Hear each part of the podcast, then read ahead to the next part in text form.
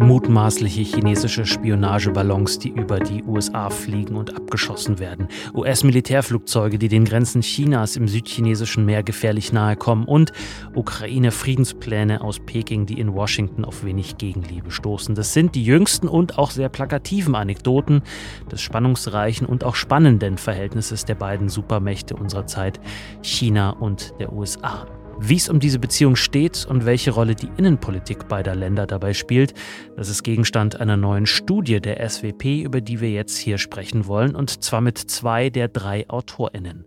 Dr. Angela Stanzel, Wissenschaftlerin in der Forschungsgruppe Asien, und Dr. Johannes Timm, stellvertretender Leiter der Forschungsgruppe Amerika. Hallo Ihnen beiden. Hallo. Schönen guten Morgen. Und mein Name ist Dominik Schottner. Herzlich willkommen.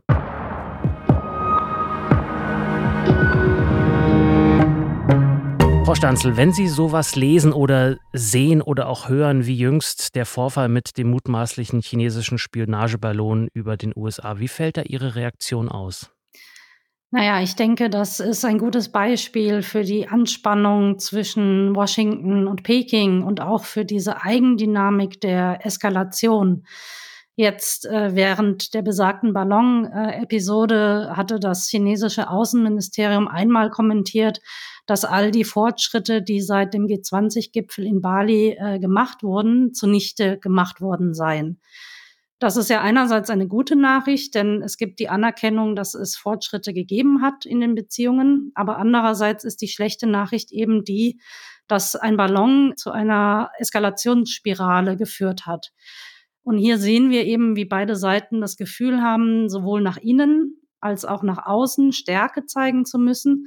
Und das macht die Beziehung eben gerade so gefährlich. Mhm.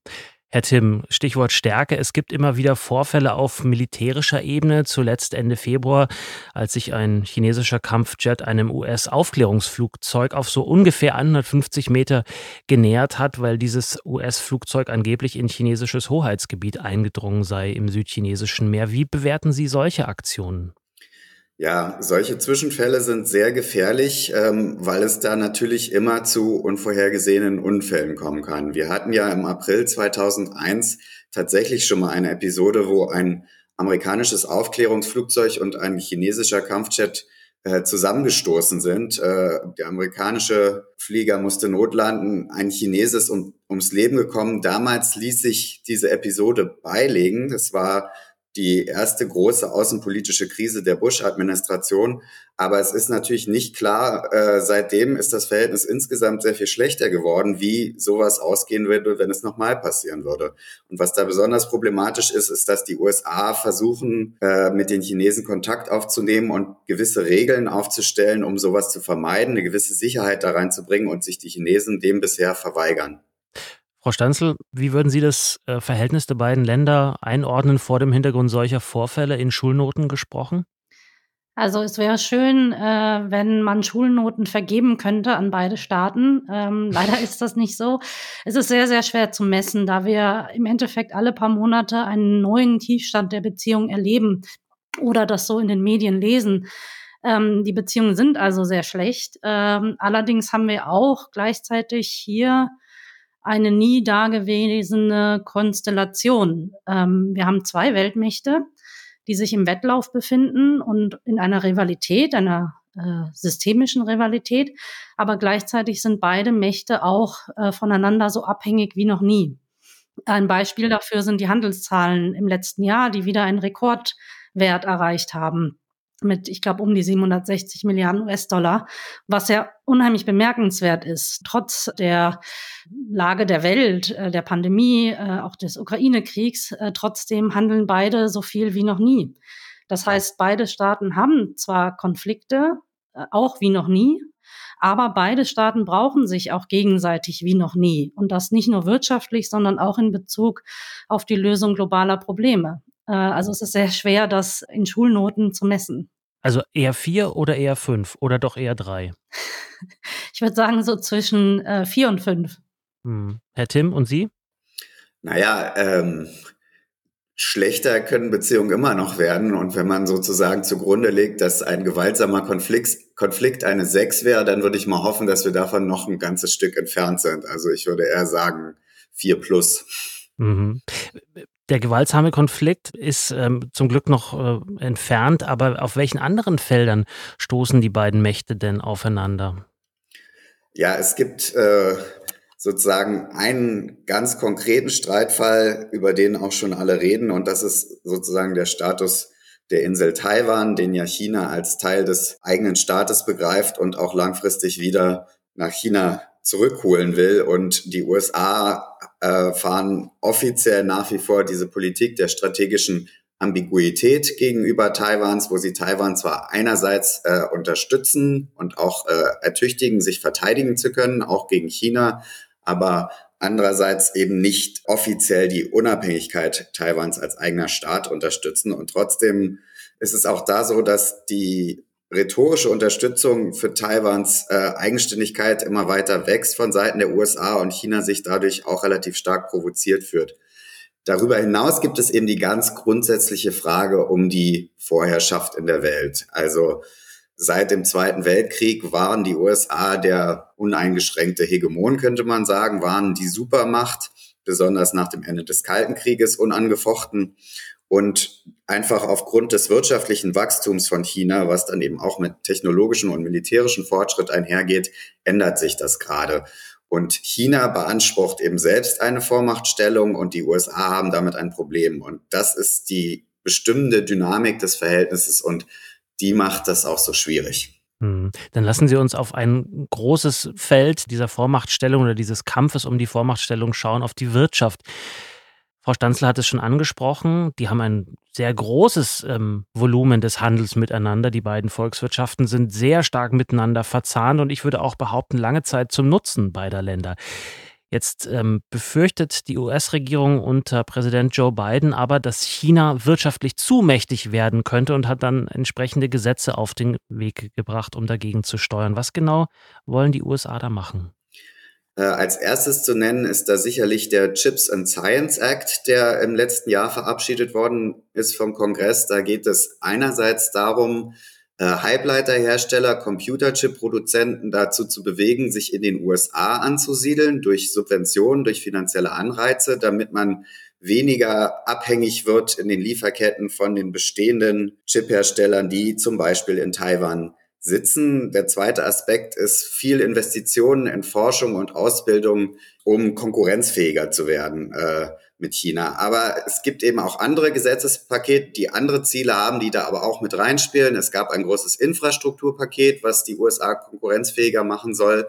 Ähm, es gab ein großes Klimapaket, was unter dem Namen Inflation Reduction Act bekannt ist. Und da wird sehr viel in grüne Technologie investiert, auch einen Aspekt der Konkurrenz. Und was ganz entscheidend ist, ähm, es gab jetzt einen Katalog von Exportkontrollen, der verhindern soll, dass die fortschrittlichsten Computerchips, diejenigen, die besonders gut für Supercomputer geeignet sind, auf denen dann Modelle künstlicher Intelligenz laufen können, dass die nicht mehr in die, nach China exportiert werden dürfen aus den USA. Und das ist tatsächlich ein großer Schritt, dass diese Computerchips sind eine Dual-Use-Technologie, aber die Befürchtung ist eben, dass die gerade auch für das chinesische Militär zum Einsatz kommen. Und das ist das erste Mal, dass wir sozusagen erleben, dass eine wichtige Technologie nicht mehr äh, exportiert werden darf nach China, dass da der Export eingeschränkt wird. Und ist das eine Kontinuität zu Donald Trumps Politik oder ist das eigentlich eine, eine Umkehr? Es gibt ein hohes Maß an Kontinuität, was so generell protektionistische Maßnahmen angeht, die sozusagen den Freihandel einschränken. Und äh, in diesem Fall muss man sagen, dass das sogar noch eine Eskalation gegenüber der Trump-Regierung ist. Also was wir beobachten, ist, dass die Rhetorik der beiden Administrationen etwas moderater ausfällt. Äh, sie sind nicht ganz so starke Worte in den Mund gegenüber China, wie die Trump-Regierung das gemacht hat, aber in der Sache ist die Politik fast genauso hart und in Einzelfällen sogar noch härter und sie ist vor allem sehr viel gezielter und durchdachter und strategischer. Letzte Frage an Sie, Herr Tim. Woher kommt das? Wieso hat äh, Biden da jetzt sozusagen so die Zügel angezogen? Ja, das zentrale Problem ist eben, dass die USA jetzt erstens sehen, dass sie wirtschaftlich von China überholt werden und sich eben große Sorgen machen, dass das auch in technologischen Fortschritt sich überträgt und erstens ihrer Konkurrenzfähigkeit schadet und zweitens eben dazu führt, dass das chinesische Militär auch mächtiger wird als das amerikanische und sozusagen China den USA militärisch äh, gefährlich werden können und das möchte man nicht hinnehmen. Die Wahrnehmung äh, gegenüber Chinas Absichten hat sich sehr stark verändert in den letzten zwei Jahrzehnten. Man hat lange gehofft, dass man China durch Engagement dazu bewegen könnte, dass es sich in die bestehende Weltordnung einordnet und auch ein Stück weit den USA unterordnet. Das sieht man jetzt nicht mehr so. Man sieht China als Bedrohung an und reagiert darauf entsprechend. Hm. Frau Stanzel, lassen Sie uns auf China schauen, auf Xi Jinping. Da hat das Land enorme Wachstumsraten verzeichnen können in den vergangenen Jahren. Das ist ein bisschen abgeschwächt worden, auch zum Teil durch die Pandemie. Wie steuert Peking da entgegen? Ähm, also Peking steuert eigentlich ja schon vor der Pandemie äh, dagegen, denn den Trend, den Johannes gerade beschrieben hat im Bereich der Technologie, den gab es ja vorher schon, vielleicht nicht ähm, in diesem Ausmaß, äh, wie es bei, die beiden Administrationen jetzt vorangetrieben hat. Aber China hat äh, schon vor vielen Jahren ähm, dieses Konzept des sogenannten dualen Kreislaufes äh, angekündigt äh, auch darin bestehen sollte, dass China sich äh, kurz gesagt äh, versucht zu entkoppeln und das gerade auch in diesem Bereich der Technologien, im Bereich der Innovation. Das heißt also, für China wird es jetzt dringender äh, durch die Gesetze, die die beiden Administrationen verabschiedet hat. Ähm, der Druck steigt ähm, und Biden hat, denke ich, auch hier ein bisschen den wunden Punkt Chinas tatsächlich getroffen. Ähm, denn gerade in dieser Branche ist China noch angewiesen auf die Technologie aus dem Westen, gerade aus den USA. Das heißt, äh, China wird vielleicht äh, versuchen können, nach Ersatz zu suchen. Das wird aber sehr schwierig sein, denn wir haben jetzt schon gesehen, dass alternative Länder wie Japan oder Niederlande äh, sich den USA angeschlossen haben. Und die einzige Schlussfolgerung, die im Endeffekt für Xi Jinping bleibt, ist es zu versuchen, so schnell wie möglich die eigene Industrie im Bereich Halbleiter beispielsweise zu stärken. Dafür hat die chinesische Regierung auch in den letzten Monaten immer wieder angekündigt, soll es großflächige Subventionen geben. Ähm, der andere äh, Zweig dieses dualen Kreislaufes ist es nicht nur zu entkoppeln, deswegen ist es ja dual, sondern äh, auch zu versuchen, neue Märkte zu erschließen. Und äh, dafür hat ja auch China schon seit einem Jahrzehnt im Endeffekt den Grundstein gelegt mit der Seidenstraßeninitiative, die eben Ersatzmärkte oder neue Märkte für China von äh, Asien über Afrika, Europa bis nach Lateinamerika öffnen soll. Hm. Dann lassen Sie uns auf das schauen, worauf Sie Ihren Fokus in der Studie auch gerichtet haben, nämlich auf die innenpolitischen Motive, die hinter dieser Beziehung USA-China stehen, die diese vielleicht sogar sehr stark mitprägen. Xi Jinping hatten Sie schon angesprochen, ist seit 2013 ähm, an der Macht, hat seine Macht auch sehr stark ausgebaut. Was ist seine Vision für China? Ja, also seine Vision kann man ja zusammenfassen ähm, als den chinesischen Traum, ähm, den er gleich mit Machtübernahme äh, verkündet hat. Und dieser chinesische äh, Traum besagt im Kern, dass er China als Weltmacht positionieren möchte oder im chinesischen Narrativ ähm, die Rückkehr zur Stärke vergangener Dynastien ermöglichen äh, möchte. Das hatte Johannes auch schon angedeutet. Innenpolitisch geht dieses Ziel einher mit äh, in erster Linie mit dem Machterhalt und auch dem Machtausbau der kommunistischen Partei und der Person Xi Jinpings. Dementsprechend haben wir sehr, sehr viele äh, Gesetzesänderungen gesehen und, und äh, neue Strukturen ähm, an der Spitze Chinas, die im Endeffekt darauf hinauslaufen, dass Xi Jinping in den letzten zehn Jahren ähm, die gesamte Macht auf seine Person zentralisieren konnte. Das bedeutet aber auch, dass für Xi Jinping der Druck steigt, das zu beweisen, was er versprochen hat. Er hat ja sozusagen die Verantwortung für das Schicksal seines Landes in seine eigenen Hände äh, gegeben. Das heißt, er muss nun beweisen, dass er diesen chinesischen Traum, den er seinem Volk versprochen hat, auch erfüllen kann. Und das erklärt, denke ich, auch der ähm, oft sehr scharfe Ton gegenüber den USA, denn in diesem Traum sind die USA eigentlich der einzige nennenswerte Gegenspieler, der äh, dem Aufstieg, den Aufstieg Chinas ähm, verhindern könnte und im chinesischen Narrativ ja auch versucht zu verhindern. Also diese sogenannte Eindämmungspolitik, die China immer wieder beschreibt, ähm, diktiert im Endeffekt die chinesische Außenpolitik heute. Ähm, und es, äh, weitere Beispiele sind dafür dann auch die Versuche der Xi Jinping-Regierung, sich als die bessere Weltmacht darzustellen. Ähm, mhm. Beispiele Wie dafür gibt es machen? auch genug. Ähm, die Friedensinitiative für die Ukraine, die Sie am Anfang erwähnt hatten, ist so ein Beispiel, wo China versucht, ähm, sich als die Weltmacht darzustellen, die ähm, Frieden möchte, im Gegensatz zu den USA, die Krieg befeuern. So das chinesische Narrativ. Auch die sogenannte chinesische globale Sicherheitsinitiative ist eine solche Alternative oder auch die Seidenstraßeninitiative kann als Vorschlag Chinas gesehen werden, eine Alternative für die Lösung globaler Infrastrukturprobleme anzubieten. Ja, die Tatsache, Frau Stanzel, dass das jetzt schon seit zehn Jahren relativ ungehindert so ähm, sich entwickelt, äh, Xi Jinping seine Macht äh, weiter ausbaut, lässt vermuten, dass es nicht so eine große Opposition auch innerparteilich gibt, dass der Zirkel um ihn herum eher kleiner als größer wird, richtig? Das ist richtig. Das hat er in den ähm, letzten zehn Jahren so vorangetrieben. Ähm, das fing an mit seiner Machtübernahme, als er eine umfassende Korruptionskampagne angekündigt und auch umgesetzt hat, in der es ähm, eigentlich vor allem darum ging, jegliche politische Opposition und zu machtvolle Gegner auszuschalten. Das wurde weiter dann fortgesetzt, wie gesagt, äh, mit der äh, Konzentrierung ähm, sämtlicher relevanter politischer Ämter auf seine Person und wurde, könnte man auch sagen, besiegelt mit dem letzten Parteitag, ähm, der im Oktober letzten Jahres stattgefunden hat und in der alle Spitzenpositionen mit ähm, sogenannten Loyalisten besetzt wurden um ihn herum. Und das hat uns sehr deutlich gezeigt, dass es in diesem Regime nicht mehr darum geht, ob eine Person äh, besondere Kapazitäten hat oder Talente hat, um ein Amt auszuführen, sondern dass es eigentlich nur noch darum geht, ähm, Xi Jinping gegenüber loyal zu sein. Ja. Herr Tim, das klingt, wenn man etwas spöttisch äh, das zusammenfassen möchte, fast so ein bisschen wie äh, Donald Trump und seine Regierung. Hauptsache, man ist loyal zu ihm. Äh, der hat aber interessanterweise stärker auf Konfrontation zu China gesetzt als Joe Biden jetzt, oder? Naja, äh, er hat eben rhetorisch sehr stark eskaliert und er hat sehr impulsiv äh, sozusagen Zolle, Zölle verhängt und Handelskriege provoziert. Aber ich habe ja eben schon gesagt, in der Substanz ist die beiden Regierung ähnlich hart wie die von Trump.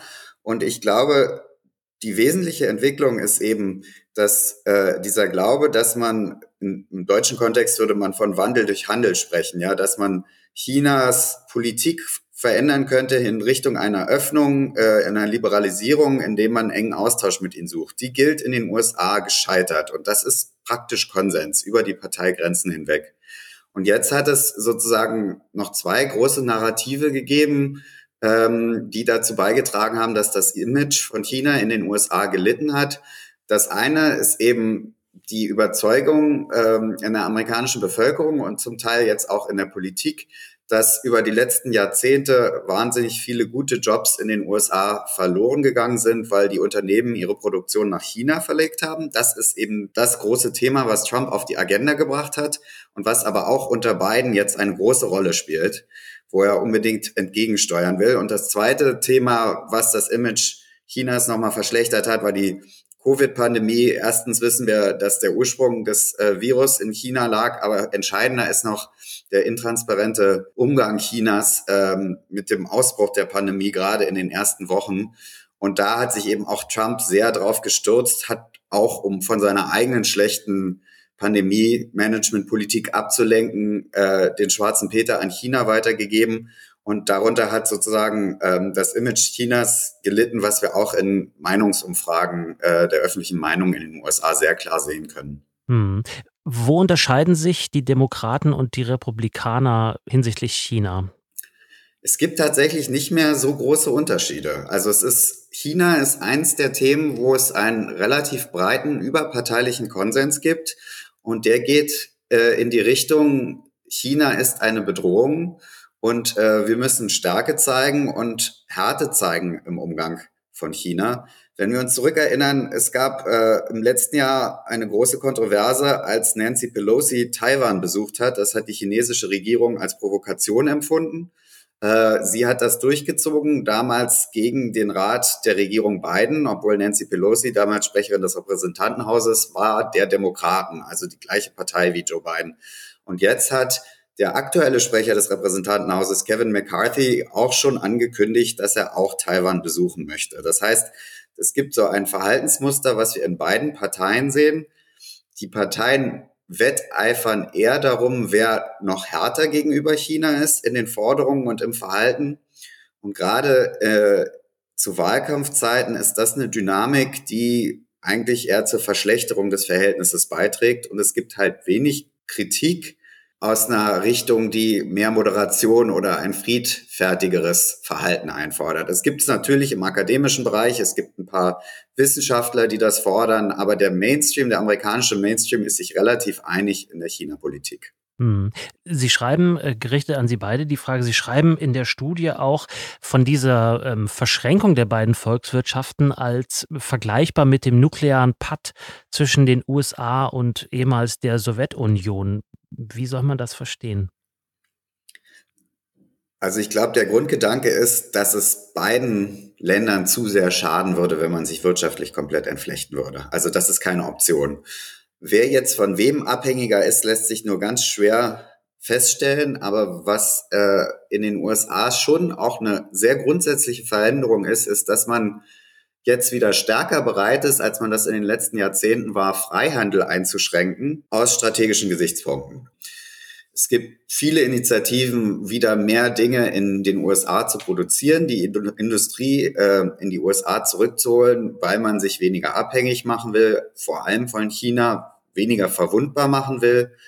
Und das sind aber ähm, Entwicklungen, die eben auch ganz stark Europa betreffen, ne? weil viele der Maßnahmen auch Europa treffen und die europäische Wirtschaft ja auch sehr stark vom Export abhängt. Frau Stanzel, Sie schreiben außerdem in der Studie, dass China sich in einem systemischen Konflikt mit den USA und auch dem Rest des Westens äh, sehe. Was heißt das genau und vor allem, welche Konsequenzen zieht Peking daraus? Also einmal heißt das äh, genau das, was wir gerade auch diskutiert haben eben diese Versuche Chinas, sich selektiv zu entkoppeln. Das hat System. Das heißt also gerade eben in den Bereichen, in denen China sieht, dass es besonders angreifbar ist oder Technologien beispielsweise braucht für die weitere Entwicklung seines eigenen Militärs, aber auch in anderen Bereichen wie Weltraum, versucht China sich eigenständiger zu machen. Das ist ein Teil dieses systemischen Konfliktes. Ähm, auf der geopolitischen Ebene ähm, hat China gleichfalls die Schlussfolgerung gezogen, denke ich, dass es seinerseits versuchen muss, einen ideologischen Block zu bilden gegenüber den USA. Und hier ist natürlich die Beziehung mit Russland sehr, sehr relevant. Und wir sehen ja auch ähm, bis heute, trotz der Rhetorik Chinas äh, und trotz äh, Ankündigungen wie einer sogenannten Friedensinitiative, dass China ja eigentlich weiterhin an der Seite Russlands steht. Denn es braucht Russland als ideologischen Partner. Wir sehen auch, dass China versucht, geopolitisch andere Länder äh, auf der Welt enger an sich zu binden, wie beispielsweise den Iran. Und das hat eben auch System. Und deswegen sprechen auch die Chinesen selber von einem systemischen Konflikt, der ausgetragen wird und auf den sich China vorbereiten muss. Das heißt, es ist auch kein Status quo, sondern es ist etwas, was sich immer weiterentwickelt.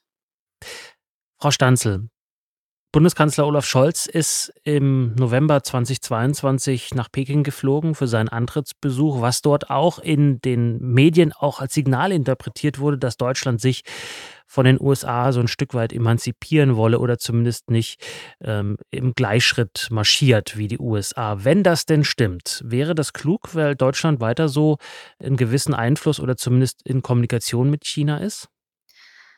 Also die eine Seite ist, ja, also wir brauchen natürlich den Dialog mit China, so schwierig das auch sein mag. Und aus der Erfahrung der Pandemie wissen wir, dass dieser Dialog eigentlich nicht langfristig virtuell stattfinden kann. Ähm, auf der anderen Seite sollten wir auch na nicht naiv sein. Ähm, ich persönlich denke, Scholz hätte aus diesem Besuch mehr machen können. Das Wichtigste war, glaube ich, tatsächlich eine deutsche Wirtschaftsdelegation ähm, mitzubringen nach China und China zu signalisieren, dass man äh, weiterhin Interesse an der wirtschaftlichen Kooperation hat. Aber ich glaube, eine Gefahr, die besteht in diesem Umgang mit China, ist, dass man sich vielleicht verleiten lässt von diesem chinesischen Narrativ, wie Sie es gerade auch erwähnt hatten. Ähm, Europa wolle sich unabhängiger machen, was gleichbedeutend sei mit unabhängiger von den USA machen, ähm, was ja eigentlich auch nicht stimmt. Und das chinesische Narrativ zielt natürlich vor allem immer darauf ab, gerade uns Europäern klar machen zu wollen, dass die USA schuld an allem Übel dieser Welt seien, wie dem Ukraine-Krieg. Und dass wir das doch endlich einsehen sollten. Ich glaube nicht, dass das jemand glaubt. Aber ich glaube, es besteht Gefahr, dass man sich ein bisschen verfängt ähm, äh, in diesen chinesischen Narrativen. Ich glaube, es ist immer deshalb sehr, sehr wichtig für unsere Politiker oder europäische Politiker der chinesischen Seite immer klar zu machen, dass diese transatlantische Einheit weiter fortbesteht und natürlich noch gefestigt wurde durch diese Erfahrung im Ukraine-Krieg und der Art und Weise, wie die USA ja auch zu uns stehen und zu Europa stehen. Gleichzeitig ist es wichtig, dass die europäische Seite klar macht, dass es für uns natürlich auch rote Linien gibt, nicht nur für die USA, und eine rote Linie ist Beispiel der Taiwan-Fall. Ne, dass äh, für uns es auch inakzeptabel wäre und ein Bruch äh, mit unseren Beziehungen mit China wäre, wenn China tatsächlich ähm, äh, eine Invasion gegen Taiwan starten würde oder in irgendeiner anderen Weise versuchen würde, die sogenannte Wiedervereinigung gewaltsam voranzutreiben. Also es ist eine sehr, sehr schwierige Balance, äh, kurz gefasst, ähm, die europäische Politiker deutsche Politiker ähm, in diesen Zeiten gehen müssen. Herr Tim, zum Schluss, äh, welche Balance müssen US-amerikanische und europäische Politikerinnen und Politiker in Sachen China hinkriegen? Also aus Sicht der USA ist, denke ich, das Entscheidende, nicht aus den Augen zu verlieren, dass man in bestimmten Bereichen mit China kooperieren muss, um globale Probleme zu lösen. Und zu Deutschland und Europa würde ich nochmal sagen, also generell ist es natürlich so, je schlechter die Beziehungen zwischen den USA und China sind, desto mehr wird der Druck auf andere Länder steigen. Das betrifft Deutschland und Europa, aber das betrifft auch die Länder in Asien, wo es ganz ähnlich ist. Da gibt es auch mit Japan oder Südkorea Länder, die äh, eigentlich den USA sehr viel näher stehen, aber sehr stark durch Handel mit China verflochten sind und eben auch sehr stark von der chinesischen Wirtschaft abhängig sind. Diese Länder werden, je schlechter die Beziehungen sind, umso mehr dazu gezwungen, Seiten zu wählen und sich für eine Seite zu entscheiden. Und das wollen sie natürlich vermeiden. Also im Falle Deutschlands wäre es relativ klar, wie die Entscheidung ausfallen würde. Wir würden einmal aufgrund der Systemfrage, dass wir eine liberale Demokratie sind, uns in einem solchen Fall auf die Seite der USA stellen, aber auch wegen der sicherheitspolitischen Abhängigkeit, wie man jetzt im Ukraine-Krieg wieder sieht. Gleichzeitig ist es so, dass Deutschlands Image in den letzten Jahren sehr gelitten hat, auch äh, in den Beziehungen zu Russland, weil das Image sehr vorherrschend ist und ich denke auch nicht ganz unberechtigt, dass äh, man in Deutschland immer die Wirtschaft über alles stellt und enge Handelsbeziehungen wichtiger sind als alles andere und dafür bereit ist, alle möglichen faulen Kompromisse zu machen. Da muss man den USA gegenüber deutlich machen, erstmal sich selbst darüber klar werden, aber dann auch den USA gegenüber deutlich machen, dass es bestimmte geopolitische Erwägungen gibt, die wichtiger sind, die dann auch eventuell mit wirtschaftlichen äh, Opfern einhergehen, dass man eben nicht alles der Wirtschaft opfert und dass man die Bedrohung durch China durchaus ernst nimmt. Und gleichzeitig, ich hatte vorhin ein bisschen versucht, die Dynamik in den USA zu erklären, dass es da eben kaum noch Kräfte gibt, die auf Mäßigung hinwirken das sehe ich schon auch als eine Rolle von Deutschland und Europa, auch gemeinsam mit diesen Staaten in Asien, sich dafür zu engagieren, dass diese eskalatorische Eigendynamik nicht überhand nimmt und dann gar nicht mehr zu stoppen ist und es sozusagen immer nur weiter Richtung Konflikt geht und Richtung eines neuen Kalten Krieges. Die Beziehungen der Supermächte USA und China sind aktuell so angespannt wie selten zuvor. Welche Rolle die Innenpolitik beider Länder sowie die Volkswirtschaften spielen, das haben uns erklärt Dr. Angela Stanzel und Dr. Johannes Timm aus den SWP-Forschungsgruppen Asien und Amerika. Vielen Dank Ihnen beiden. Vielen Dank auch. Immer wieder gerne. Die beiden haben zusammen mit Hans Maul die Studie geschrieben, die diesem Gespräch zugrunde liegt. Und die Studie heißt Die USA und China auf Kollisionskurs, die Bedeutung der Innenpolitik für das bilaterale Verhältnis. Und die finden Sie neben vielen weiteren Leseempfehlungen unter diesem Podcast verlinkt auf der SWP-Website. Hören Sie auch gerne in unsere kommenden Folgen wieder rein. Die finden Sie ebenfalls auf der Website und natürlich überall da, wo es Podcasts gibt. Wenn Sie wissen wollen, wann diese Folgen rauskommen, abonnieren Sie gerne unsere Newsletter oder folgen Sie uns auf einem unserer Social-Media-Kanäle. Ich bin Dominik Schottner, bedanke mich bei Ihnen fürs Zuhören. Bis zum nächsten Mal. Bleiben Sie neugierig.